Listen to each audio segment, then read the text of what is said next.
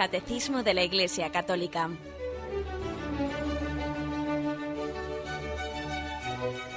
Un programa dirigido por Monseñor José Ignacio Munilla, Obispo de San Sebastián.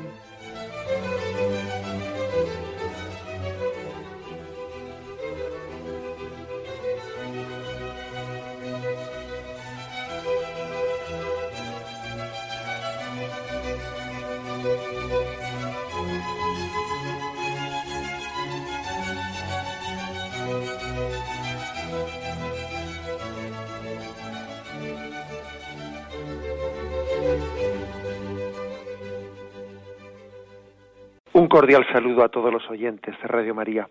Un día más, con la gracia del Señor, proseguimos el comentario del Catecismo de nuestra Madre la Iglesia. Estamos eh, explicando el sacramento de la confesión, el sacramento de la penitencia o de la reconciliación, que recibe diversos nombres.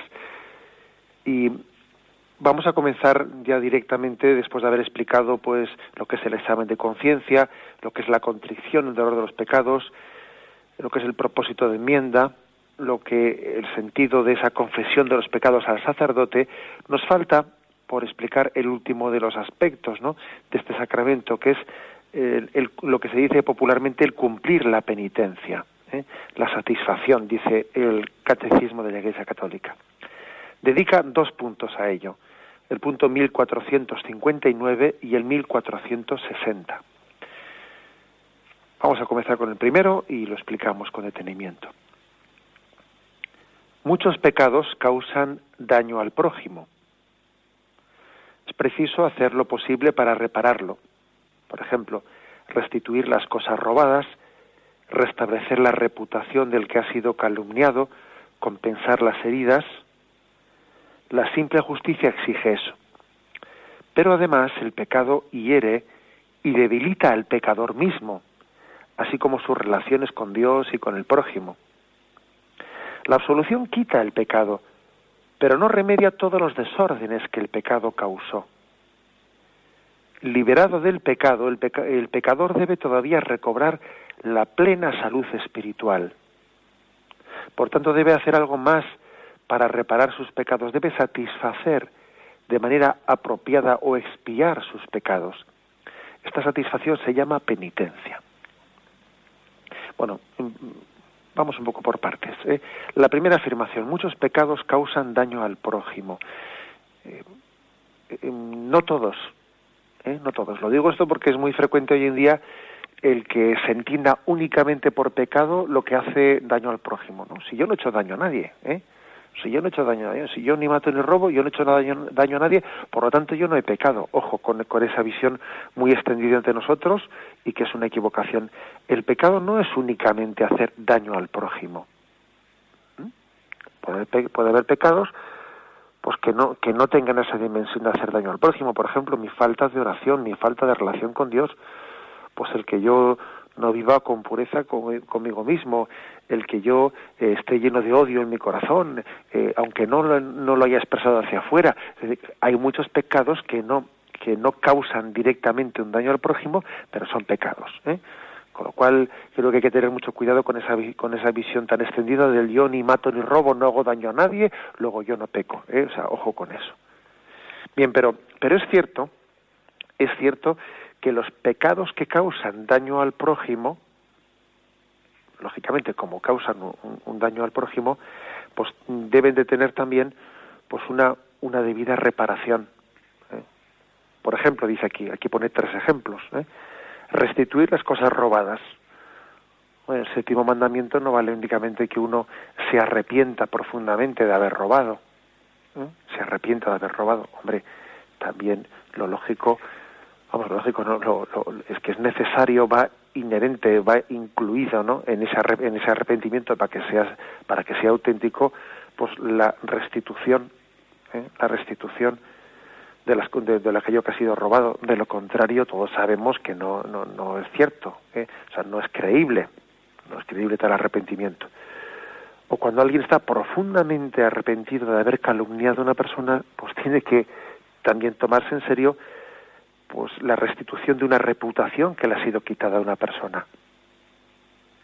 a veces será complicado hacerlo, pero, pero es importante que el penitente tenga la conciencia clara de que yo me he arrepentido de haber quitado la fama a una persona y tengo una responsabilidad también de restituirla, claro.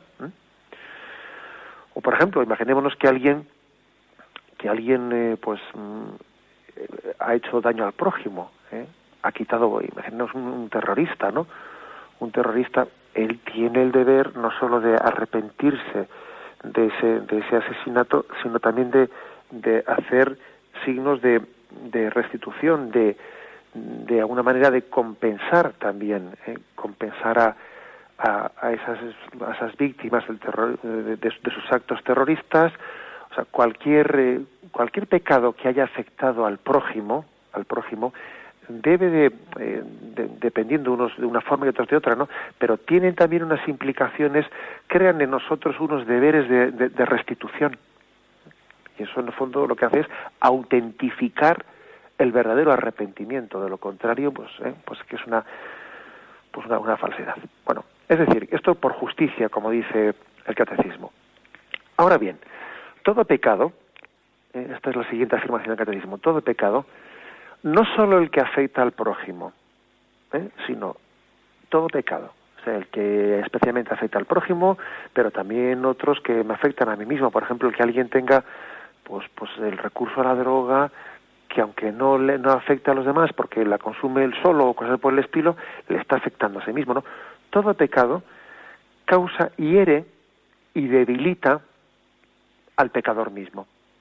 Aparte del daño que puede hacer en los demás.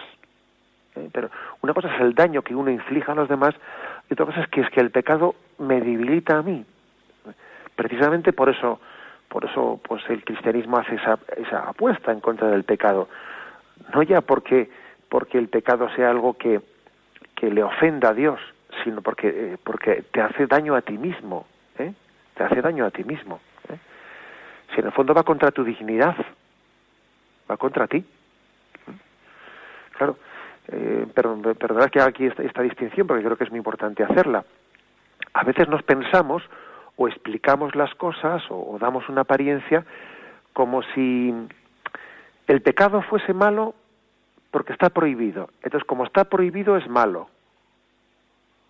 Esto, esto no, porque mi religión lo prohíbe. Hombre, mire usted, no, no, esa es una visión muy estrincecista de, eh, de, lo que es la visión del pecado. No es que el pecado sea malo porque está prohibido, sino en cualquier caso hay que decir lo contrario. Dios, esos mandamientos, ha prohibido una cosa porque es mala para ti, para el hombre, porque te hace daño a ti. ¿eh? O sea, que no es que sea malo porque esté prohibido, no, es que está prohibido porque es malo para ti. ¿Eh? Y esto puede parecer un juego de palabras, pero no es un juego de palabras, es que es muy importante, ¿eh? porque de lo contrario parece que la moral es una cosa caprichosa, ¿eh? en la que en el fondo, pues es sencillamente una decisión arbitraria de que esto es bueno, esto es malo, entonces esto le, esto le, le gusta a Dios o no le gusta y, y, partimos de ahí, no, no, la moral no parte de ahí. La moral en el fondo parte del propio ser del hombre eh, y es moral todo aquello que es conforme, eh, conforme a la dignidad del hombre, a la dignidad con la que Dios ha creado al hombre. Y es inmoral todo aquello que es contrario a la dignidad del hombre, todo lo que es contrario a esa vocación al amor con la que Dios ha creado al hombre. Eh, repito esto que me parece que es muy importante. No es que algo sea malo porque está prohibido, no, es que, es que en todo caso está prohibido porque es malo, porque es malo para ti. ¿eh? Es malo para ti. Eso yo creo que solo entendemos en esa relación que, de educación que hemos tenido con los niños. Un niño, un niño, pues cuando este, está siendo educado por sus padres, puede percibir muchas veces mamá, papá, ¿me dejas esto? Ah, déjame, déjame. Y, y a él, en ese momento, en esa falta de luces, en esa falta de perspectiva que tiene, al niño le puede parecer que lo que tiene que intentar vencer es pues la voluntad de su padre y de su madre. a él le parece que es el obstáculo. Si me levantan la prohibición, ¿eh? pues entonces yo puedo hacerlo. ¿eh? Le parece que, que, que el problema que tiene es que a su padre a su madre pues se les ha ocurrido prohibirles esto, ¿no? Si es que el niño ya entenderá algún día, es confiamos en que entienda, como a los adultos ahora nos pasa, ¿no? pues que confiamos en que debemos de entender que no se trata, no, no es una voluntad de Dios caprichosa que sea posicionada en contra de, ¿no? Como cierta gente que dice, la Iglesia tiene que cambiar y, y tiene que dar por buenas en este mundo ciertas cosas buenas, pero ¿qué se piensan? ¿Que aquí la clave está, o sea, que, que la fuente de la moral es una prohibición? Si no es que sea malo porque esté prohibido, no, no, es que si algo, si algo en los mandamientos de la ley de Dios ha sido prohibido, es porque es profundamente dañoso para el propio hombre porque va en contra de su propia dignidad. O sea, que eso que nosotros hemos visto ¿no? en la relación del niño con sus padres, ¿eh? que el niño piensa que ha sido la prohibición caprichosa de sus padres, ¿no? La que, la que le, ha, le ha cerrado una determinada puerta.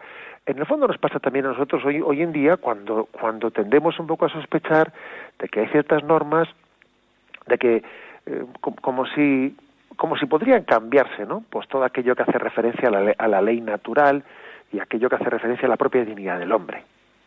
Eh, hay que purificar esos conceptos y entender que el pecado al primero que le hace daño es a nosotros mismos. Al mismo tiempo que ofendemos a Dios, nos hacemos daño a nosotros mismos. ¿Y por qué le ofendemos a Dios? Porque a Dios le ofende que tú te hagas daño a ti mismo. Claro. ¿O qué te piensas? porque es como si no, eh, que, le ibas a hacer daño a Dios en otro sentido. Hombre, si tú lanzas una piedra, una piedra contra el cielo, en el fondo la piedra vuelve a caer sobre tu cabeza. ¿eh? La piedra no es que le pegue en el tobillo de Dios Padre, la piedra te acaba cayendo sobre ti. Sí, es cierto que el pecado ofende a Dios, pero ofende a Dios porque te hace daño a ti. A un padre le ofende, a un padre le ofende aquello que le hace daño a sus hijos a un padre le ofende, pues por ejemplo, que un hijo se drogue. ¿Y por qué le ofende? Si total no le afecta al padre, hombre, le ofende porque el padre le quiere al hijo y a él no le va a importar, no le va a importar acaso que su hijo se esté destruyendo. ¿Eh? Luego entendamos bien este aspecto, que creo que eh, pues, de lo contrario hacemos una caricatura de Dios. Y es bueno que recurramos a la imagen eh, paterno-filial, a la imagen de esa relación entre padres e hijos, porque posiblemente, me lo habéis oído muchas veces, ¿no? Pero posiblemente sea la metáfora más cercana que tengamos, pues para entender eh, pues, el misterio de Dios. Por lo tanto, ¿eh? el, el, pecado no solo no solo eh, hace daño eh, a los demás, sino que indica, o sea, implica también una, eh, pues un daño para con nosotros mismos. O sea, debilita al pecador, le hace más débil, eh, le, hace que pierda su dignidad. Y entonces, aquí viene este aspecto. Nosotros, en el sacramento de la, de la penitencia, en el sacramento de la confesión, recibimos lo que se llama la absolución. O sea, recibimos el perdón de los pecados. La absolución lo que hace es perdonar nuestro pecado, perdonar nuestro pecado en lo que tiene de, de ruptura con Dios. Bien, esto es una cosa. Pero sin embargo, esa absolución no quita el desorden que el pecado ha causado en ti. O sea, la absolución lo que hace es volver a nacer con Dios a una relación nueva. Dios te vuelve a mirar como si nunca hubieses pecado. La absolución hace que tú, ante Dios, seas una criatura nueva, que tú, Él no te guarda ningún tipo de rencor de ninguna, de, ninguna clase por el mal que has cometido antes. Para Dios acabas de nacer. ¿Mm? Bien, esa culpa que tenías ante Dios ha sido totalmente eh, condonada. Bien, eso es cierto, claro, pero esa debilidad que el pecado había originado en mí, esa tendencia egoísta, esa dificultad de relación con el prójimo, pues ese ser un desconfiado, ese ser tal, ese tal, eso permanece. O sea, lo que ha sido perdonado en el sacramento de la confesión es la culpa, la ofensa que le hayas causado a Dios. Ya, pero las consecuencias que ese acto había dejado en ti, ese debilitamiento, esa tendencia esa tendencia egoísta, ese desorden personal, eso no se ha borrado como por arte de magia. Como por arte de magia. ¿eh? Imaginémonos pues que una persona ha vivido pues un tiempo en su vida con un gran desorden egoísta, ¿no? Pues con un egoísmo tremendo de pensar únicamente en el mismo y pasando totalmente de la convivencia en la familia, ha utilizado pues la vida familiar como si fuese una pensión, ¿eh? en sentido que va allí a mesa puesta, luego no se interesa por nadie, únicamente piensa en sus propias cosas, desaparece en cuanto que ha comido, casi igual come el solo, ni siquiera les pregunta a los demás por sus cosas, vive un momento en su vida de egoísmo absoluto en la vida familiar, ¿no? Y llega un momento de conversión, llega un momento de conversión. Y Dios sale a su camino y el caso es que él se da cuenta, ¿eh? se da cuenta de ello y, y bueno, mm, el caso de la parábola del hijo pródigo, vamos, ¿eh? Bueno, pues uno puede manifestar su arrepentimiento y decir yo quiero comenzar a ser hijo de nuevo de esta familia y quiero eh, y quiero comenzar una relación nueva, pues y realmente recibe el perdón, ¿eh? recibe el perdón y el padre le acoge pues como la parábola del hijo pródigo, ¿no? Ahora, ¿nos pensamos acaso que este caso que he puesto, ¿no? O el caso ese de la parábola del hijo pródigo, ese hijo que vuelve a casa o que quiere comenzar en casa una, vida nueva, que de repente todas las tendencias eh, pues desordenadas que la antigua vida esa había dejado dentro de él se borran así como por arte de magia. No, evidentemente no. ¿eh? O sea, no, porque un sacramento no es magia un sacramento es un don sobrenatural para mm, perdonarnos ante Dios y que Dios en su gracia y en su misericordia pues nos mire como una criatura nueva. ¿eh? Ahora, un sacramento no es magia. ¿eh? Pues todas esas tendencias pues egocéntricas de, de, primero lo mío y luego lo mío, e, esas las lleva dentro de sí ese, ese joven de la parábola hijo digo que ha vuelto a casa y va a tener que luchar contra ellas y va a tener que que hacer penitencia por ellas. Va a tener que, de lo contrario, si no hace penitencia por ellas, pues va a ocurrir eso de que la cabra tira al monte. ¿Mm? Claro, va a ocurrir porque porque tiene unos desórdenes interiores que, que ese, o sea, el pecado pasa factura. Una vida de pecado pasa factura. Se han creado unos hábitos, se ha creado una tendencia contra la cual hay que luchar y una cosa es que la culpa esté perdonada, pero otra cosa es que todo ese desorden interior que se ha creado ahí tiene que ser purificado. ¿Eh? Tiene que ser purificado. Eso es un aspecto importante. En esto, eh, por eso, por eso, no únicamente se da la absolución, sino que también se pone una penitencia. Esa penitencia que se pone es un camino de purificación. ¿eh? La Iglesia, aparte de dar la absolución por una penitencia, porque es consciente de que hay ahí un proceso de purificación de las huellas que el pecado deja en nosotros, pues que hay que llevarlo a cabo. Bien, tenemos un momento de reflexión sobre esto y, y continuaremos enseguida.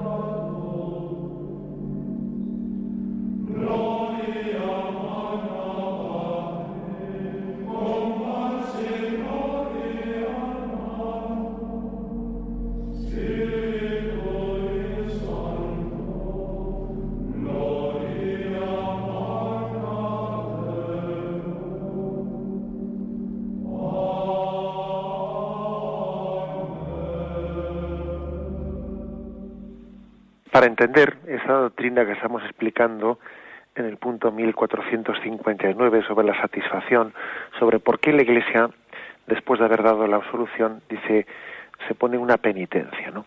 Esa penitencia, pues puede ser de distinta forma, puede ser una ejercitación en la oración, una determinada obra de mortificación, una, un acto de caridad o de misericordia con el prójimo. El mismo sacerdote es el que eh, le aplica una penitencia. Es cierto que también se le permite al penitente sugerirle al sacerdote la penitencia que podría ponerle. Que como ya he dicho yo en alguna ocasión, pues cuando el penitente le es el que le sugiere al sacerdote el tipo de penitencia que podía ponerle, pues suele ser muchas veces una penitencia mucho más exigente ¿eh?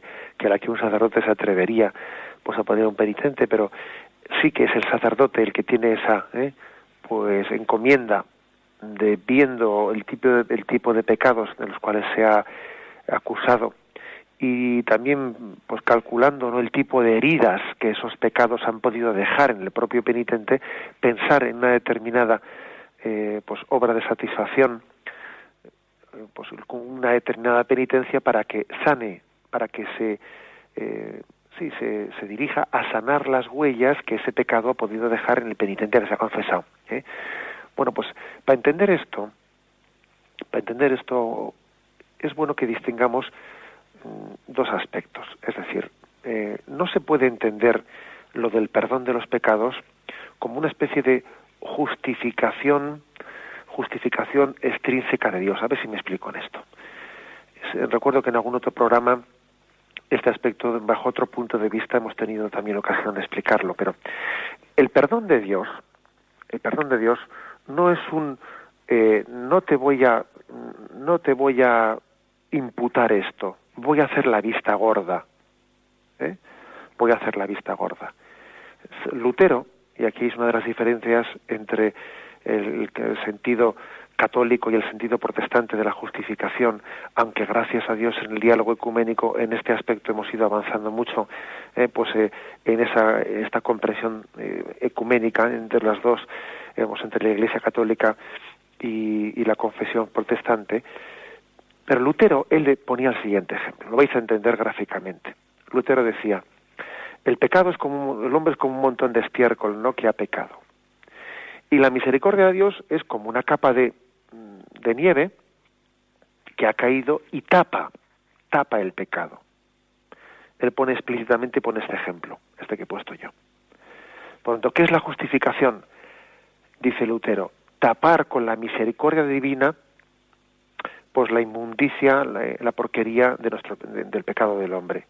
Dios tapa con su misericordia y así como se, como se dice, no pasamos por la puerta del cielo, pues bueno, tapo, el pecado y, paso por delante, ¿no? Y San Pedro, entre comillas, hace la, la vista gorda a la entrada del cielo, ¿no? Sin embargo, la, fe católica rechazó tal visión ¿eh? y en el Concilio de Trento se insistió en que la justificación no es hacer la vista gorda, sino que es la santificación, la transformación del hombre.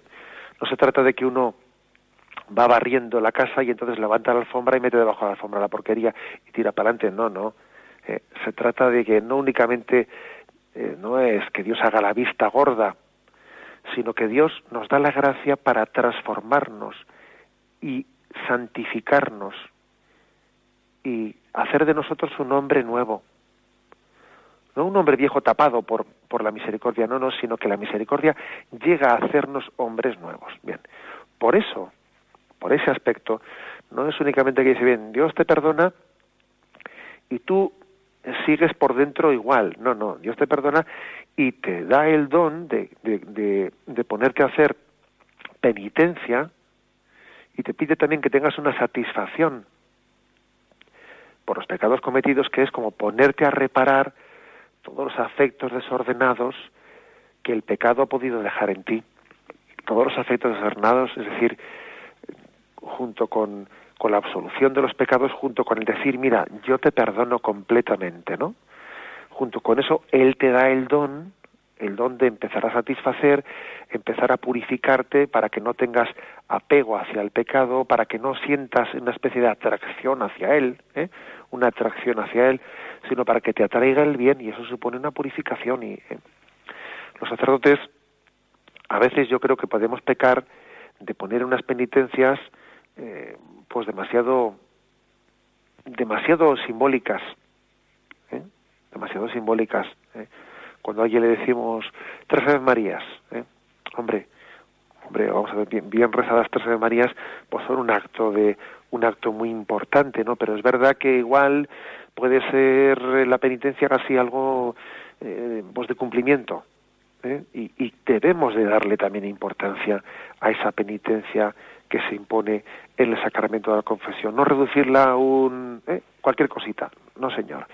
Y es muy importante que uno piense en una penitencia un poco proporcional con los pecados que, que, ha cometido. ¿eh?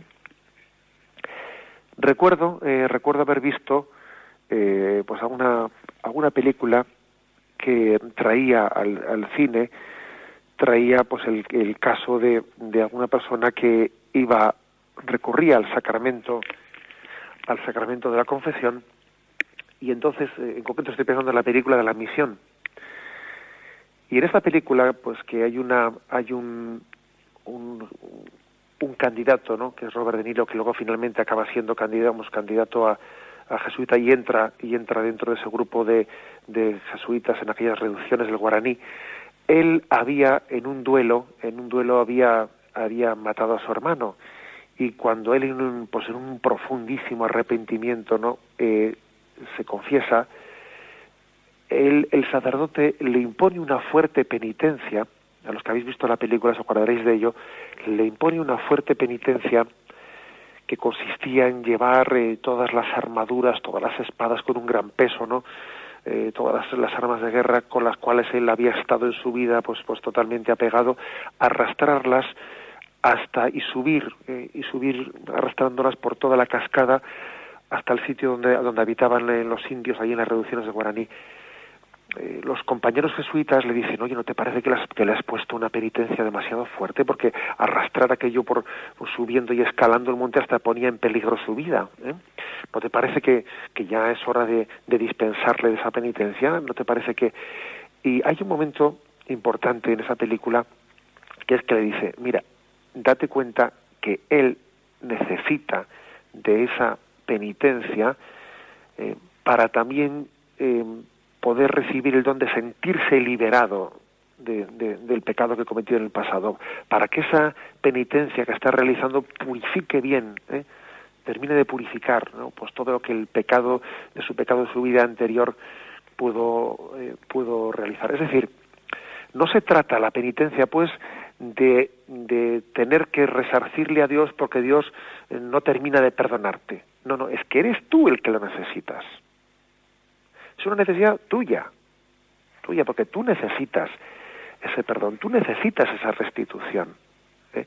Necesitas ese instrumento para llegar a la paz, el purificarte con la oración, con el desprendimiento de la, de la limosna, con desprendimiento, es decir, eh, o, con, un tipo de sacrificio que te ayude a liberarte de las huellas que el pecado ha dejado en ti. Y bueno curiosamente eh, puede ocurrir eh, puede ocurrir que, a un penitente le hagamos le hagamos daño con después de haberse acusado de cosas graves si luego le ponemos una penitencia que es una pues una, una nadería le haríamos daño porque no le no le estaríamos encauzando a que él comprenda que tiene que hacer penitencia pues por esos pecados que ha cometido ojo y una cosa que creo que todos entenderemos, la penitencia que se pone en la confesión es una penitencia para iniciar ese camino de purificación.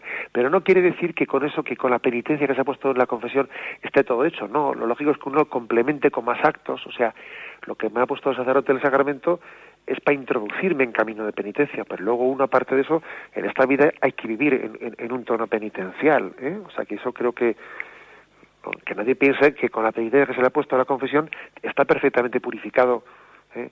de toda la inclinación al mal que ha dejado en el pecado. No, se le ha puesto una penitencia un poco proporcional a los pecados que han confesado para que tú, una vez que la has cumplido, sigas en ese camino de penitencia. Bien, pues esto es lo que se llama hay que satisfacer o hay que expiar ¿eh? por nuestros pecados. A esta satisfacción, a esta expiación se le llama penitencia cumplir la penitencia. ¿eh? Bueno, dicho esto, dicho esto, pues nos adentramos en el punto, en el punto 1460. ¿eh? Y dice, La penitencia que el confesor impone debe de tener en cuenta la situación personal del, del penitente y buscar su bien espiritual. Debe corresponder todo lo posible a la gravedad y a la naturaleza de los pecados cometidos. Puede consistir en la oración, en ofrendas, en obras de misericordia, servicios al prójimo, privaciones voluntarias, sacrificios y sobre todo la aceptación paciente de la cruz que debemos llevar. Fijaros que aquí entre las posibles penitencias el catecismo ha distinguido oración, obras de misericordia, privaciones voluntarias, sacrificios y aceptación de la cruz. Eh, cuatro cosas concretas, ¿no? Aquí se nos han eh, cuatro aspectos concretos: oración, obras de misericordia, privaciones voluntarias o sacrificios y aceptación paciente de la cruz, eh, que también es una pues una obra de penitencia muy importante, el que alguien diga, bueno, lo acepto, acepto mi cruz y la acepto como una fuente de purificación, como una como una, una penitencia que me purifica y me, y me está despojando de todo apego, ¿eh? apego al hombre viejo. Bueno, estas son las, las posibles vías. Tales penitencias ayudan a configurarnos con Jesucristo. Bien, aquí se nos dan una serie de textos, textos bíblicos, que son un poco como, como una apoyatura teológica, eh, para que veamos cómo la penitencia nos ayuda a configurarnos con Jesucristo, para que veamos que no es eh, una, una invención de la Iglesia, de la disciplina de la Iglesia, para que veamos que tiene raíces bíblicas todo esto que estamos explicando. ¿eh? vamos a pasar a, a explicar, o sea, a, citar algunos textos en los que se ve cómo tiene, es una enseñanza bíblica del Nuevo Testamento, esta, eh, esta invitación a espiar en nuestros, nuestros pecados. Hacemos un breve momento de, de reflexión y continuaremos con estos textos bíblicos a los que me refiero.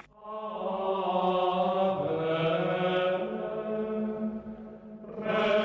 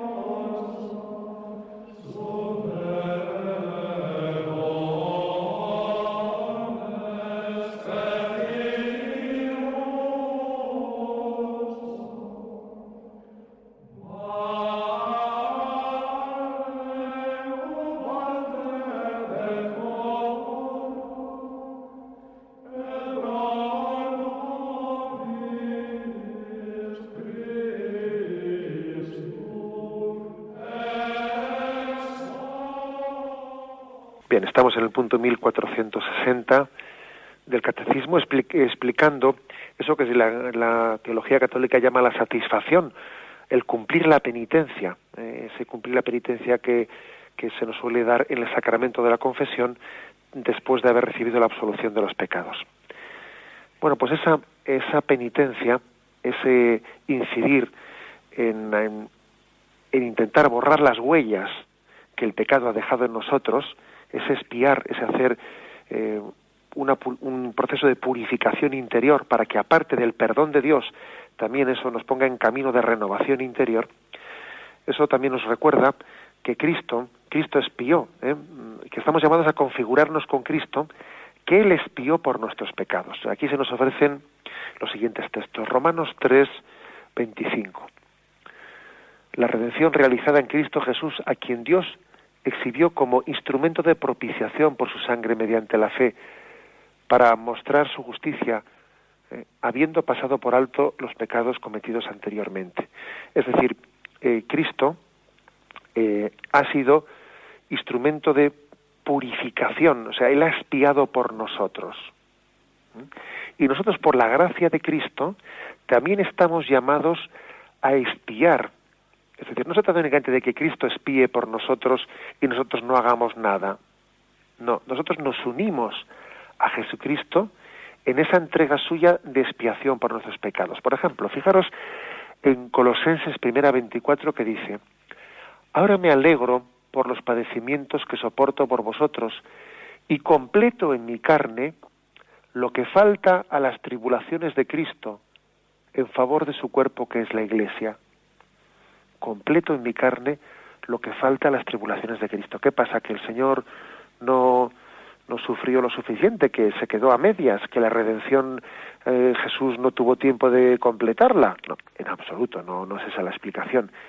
La explicación es que, que el Señor, Él, el que espió por nosotros, su, don de redención es también el de incluirnos a nosotros, sumarnos a nosotros también eh, a ese a ese camino de, expiación y de y de redención, de, expiación, de purificación de los pecados.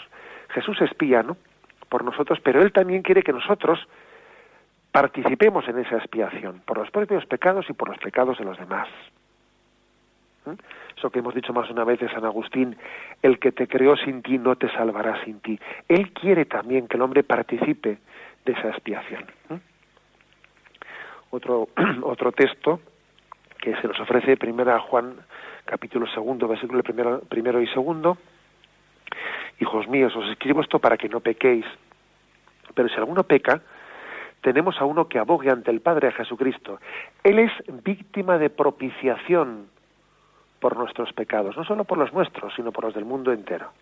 ¿Mm? Cristo es pues víctima de propiciación y nosotros también unidos, ¿eh? Unidos a, Él, recibimos esa vocación de espiar. ¿eh?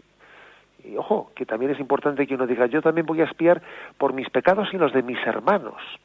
Y los de mis hermanos. ¿eh? Que no cabe aquí tener una visión de la expiación únicamente a título, a título individual. Bueno, pues mm, dice, aquí se nos ofrece un texto, un texto de, del Concilio de Trento en el que se explica esto. Pero nuestra satisfacción, la que realizamos por nuestros pecados, solo es posible por medio de Jesucristo. Nosotros que por nosotros mismos no podemos nada, con la ayuda del que nos fortalece, lo podemos todo. Así el hombre no tiene nada de que pueda gloriarse, sino que toda nuestra gloria está en Cristo, en quien nos satisfacemos, dando frutos dignos de penitencia, que se reciben, que reciben su fuerza de Él. Por Él son ofrecidos al Padre y gracias a Él son aceptados por el Padre. Bueno, esta es una matización muy importante que hace aquí el catecismo. Es decir, que no pensemos que los actos los actos de, penitencia que hacemos, pues una determinada oración o un sacrificio o un tal un cual, ¿no? No pensemos que tienen valor, que el valor eh, de, purificación y de expiación de esas obras o de esas oraciones que hemos hecho, ¿eh? pues el valor lo, adquieren de lo que me ha costado. ¿eh? Como me ha costado mucho, tiene mucho mérito. Oiga, mire usted, eso no es así. El valor de una penitencia no lo da tu esfuerzo, sino el valor de tu penitencia lo da el que tú lo has unido a la ofrenda de expiación de Jesucristo. ¿Mm? Es que esto es importante, porque si no caemos en, una visión voluntarista, como si eres tú el que te autopurificas. ¿eh? Y esto de la purificación, de la satisfacción, del cumplir la penitencia, esto de purificarse, no tiene que ver nada con una autopurificación. ¿eh? Como puede existir en religiones orientalistas en las que el hombre se autopurifica mediante una serie de obras eh, que cuanto más eh, obras hagas de pues de, prescindir de, alimentos y lo otro tú eres más puro y no no no no aquí lo que da valor a tu a, las obras de penitencia que haces no es a peso ¿eh? a ver cuántos kilos de penitencia cuántos kilos de sacrificio cuántos kilos de ayuno esto no es a peso lo que le da valor no es lo que te ha costado a ti. Lo que le da valor es el haberlas unido a la, pues, a la expiación de Jesucristo. Eso es lo que le da valor. De lo contrario, caeríamos en una especie de autorredención. Yo me autoespío, yo me autosantifico. No, no. Nuestras obras nos purifican, nos, nos, nos están desapegando porque yo uno, uno esos actos a la expiación de Jesucristo y en Él, por Cristo, con Él y en Él, las obras que yo hago tienen una efectividad. Por sí solas, la carne, carne es. Y lo que viene de la carne, pues, eh, pues, pues no puede dar frutos espirituales. ¿eh? no podemos pensar que por muchos eh, por muchos esfuerzos que haga el hombre de autosuperación y auto no sé qué, eso, eso no nos redime, eso no nos purifica, eso no nos espía de nada. La carne, carne es, y todo eso es carnal. Carnal me refiero, eh, creo que me entenderéis la expresión, carnal me refiero que es por propio voluntarismo, pero no está unido al efecto, o sea, no está puesto en conjunción, en unión con el efecto sobrenatural que tiene la expiación de Cristo sobre nosotros. Aquí las obras buenas que, hacemos tienen efecto en la medida en que las pongamos encima del altar y digamos, por Cristo, con Él y en Él. Y si no están unidas con Cristo, no tienen ese efecto de expiación en nosotros. No lo tienen. ¿eh? Son obras, es más, podrían ser hasta, ¿cómo diría yo? Hasta una especie de falsa, falsa pretensión del hombre de autorredimirse como si yo tuviese la capacidad, ¿no? si, si, tenemos de sobra eh, la experiencia de que sin Cristo no somos nada, que es Cristo quien nos purifica ¿eh? y Cristo quien espía por nosotros. Ahora bien, Él, como he dicho antes, Él quiere, mm, pues quiere que nosotros también nos sumemos a, esa, eh, a esa obra de redención. Pero todo lo que el hombre realiza tiene valor, adquiere el valor por esa unión con el sacrificio de, Jesucristo. Bueno, al final, ¿eso qué quiere decir? Pues quiere decir que, estamos llamados también a vivir un camino de penitencia en la vida, ¿eh?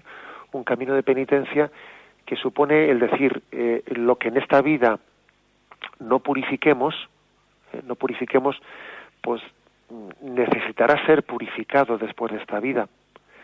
Precisamente el misterio del purgatorio, el misterio del purgatorio consiste en, eh, pues en una ofrenda de misericordia por parte de Dios Padre de poder purificar después de esta vida lo que en esta vida no nos hemos tomado en serio de purificar. Claro, pues en la medida en que no nos hemos tomado en serio purificar pues por, obras, obras de caridad, por nuestra oración, por nuestro sacrificio, pues eso que queda eh, indebidamente, ¿no? O sea, que queda inconcluso, inconcluso, porque uno no puede entrar en la visión beatífica eh, sin haberse purificado de esos eh, apegos o de esos desórdenes que el pecado ha dejado en él. Pero ojo, no porque Dios no quiera abrirte la puerta, no es que porque tu estado, tu estado todavía de, digamos, de, de desorden interior y de apego no, no puede gozar de la luz de la luz de Dios si tú previamente no has sido purificado de ello. Quiero decir, saco a colación ahora el tema del purgatorio para que nos demos cuenta de que, mm, de, que todos los misterios están unidos y que en la medida en que el hombre no se tome eh, pues en esta vida suficientemente en serio pues el, la necesidad de, purificación, de expiación, de satisfacción que tiene en esta vida, pues lógicamente ese, ese trabajo, ese camino, eh, queda, queda por realizar y el purgatorio incide, eh, incide en, eh, en, ese, en ese proceso de purificación que nosotros en esta vida no nos hemos tomado en serio. Por eso, pues cuando rezamos por las almas de purgatorio, cuando rezamos por nuestros difuntos, estamos de alguna manera completando el proceso de purificación que nuestros hermanos no, no, no terminaron de concluir en esta vida. Insisto, no porque a Dios no porque Dios ha dicho, a este no le abro yo la puerta hasta que, no, no, es porque tu propio estado es el que te incapacita para. ¿eh? Que a veces aquí nos, nos imaginamos esto como una especie de decisión caprichosa de Dios, como si dijésemos, todavía no me has, todavía no, no me tienes contento, todavía me, lo tienes que demostrar más. No, no, si es que en el fondo, en el fondo, el camino de, de purificación y de expiación no es algo que tú le pagues a Dios, ¿eh? como si fuese una especie diciendo, a mí hasta que no me pagas la última deuda, tú no se lo pagas a Dios, ¿eh? sino que tú lo que estás haciendo es ordenar el desorden que dentro de ti ha causado ese pecado. Que Dios te lo ha perdonado plenamente. Sí, pero el desorden interior que tienes, pues debes de purificarlo para que el entrar en la visión beatífica te tenga la capacidad de poder disfrutar plenamente de él. De lo contrario, sería pues un imposible, un imposible que alguien no purificado pudiese disfrutar de la visión de Dios, porque no tendría esa capacidad de, disfrutarla, porque en la visión de Dios tendría que ser previamente ¿eh? Eh, purificado. Este es un poco el, el, misterio que se está un poco explicando aquí en la, en la satisfacción. ¿eh? Hemos hablado pues de estos dos puntos, el 1459 y el 1460. En ello, como, como os he dicho al principio, lo digo para los que se han incorporado así en último momento, hemos explicado el último de esos cinco puntos del sacramento de la confesión. Examen de conciencia, dolor de los pecados, propósito de enmienda, confesar los pecados al sacerdote y por último cumplir la penitencia. Aquí el catecismo lo llama la satisfacción. Bien, a partir de mañana continuaremos con el con el, el, apartado que dice el ministro de este sacramento y habla del sacerdote, del confesor y se describe cuál es cuál es eh, su vocación de estar representando a Cristo misericordia.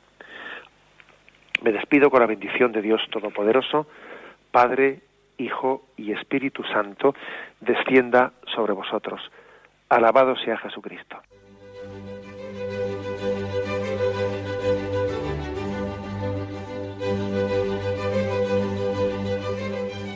Finaliza el Catecismo de la Iglesia Católica, un programa dirigido por Monseñor José Ignacio Munilla, obispo de San Sebastián.